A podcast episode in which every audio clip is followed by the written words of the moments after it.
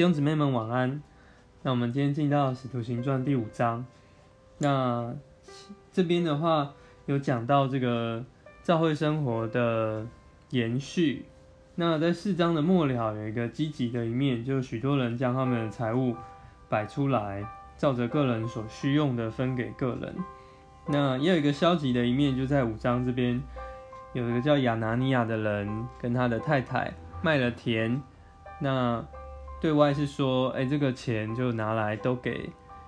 教会来使用，哎，但是他们却把一些的钱私自的留下来，所以在这里他们乃是欺骗神，是欺骗了圣灵，所以在这里他们的后果是非常的严重，他们就死在扑倒在这个彼得的脚前。好，那在下半段就继续讲到七十二节开始继续讲使徒们行了很多的。神机骑士，所以当越来越多人来聚集的时候，十七节又看见这个犹大的议会第二次来捉拿、来逼迫他们，他们就把彼得、这些使徒把他们关起来，关在这个公共的拘留所。那但是晚上呢，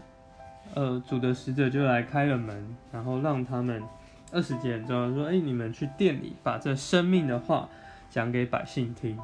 就表示说他们所传的乃是在这个生命的话，他们一切的处境为难，哎，都不能够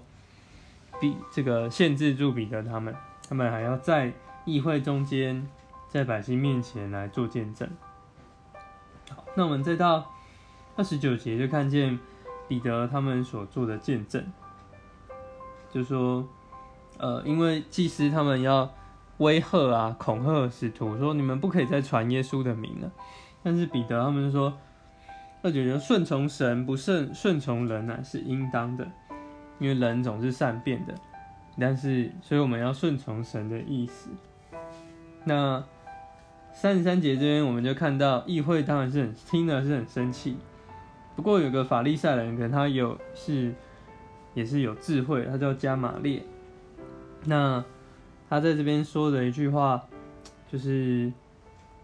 三十八节，就说不要管这些人，任凭他们吧，因为他们所谋所行的，若是出于人，必遭毁坏；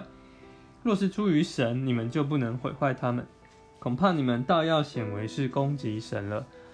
讲使徒在这里所做的事情，如果他们有为着自己的，那其实神可能也会让他们遭毁坏。哎，但是如果这个是真的是出于神的，那犹犹太人如果再继续的攻击，那就变成是攻击神，那其实对他们就是是更更不好的，所以他们就只是又打他们，然后威吓他们，不可以再靠耶稣的名讲论，就继续释放了使徒，所以使徒们就四十一节讲，他们继续欢欢喜喜的离开议会。然后每天在店里挨家挨户施教，传耶稣是基督为福音，那就看见越逼迫他们越有生命。那同样，我们在这个呃，我们也是来看见我们自己所做的。我们如果是助于出于我们人自己的私欲来建造一些事情，诶，其实神也会来拆毁。但是时间经过，如果我们这些东西是所做的功是出于神。那撒旦、其他的人事物，其实都不能够毁坏我们，成为我们一个很强而有力的一个话。那么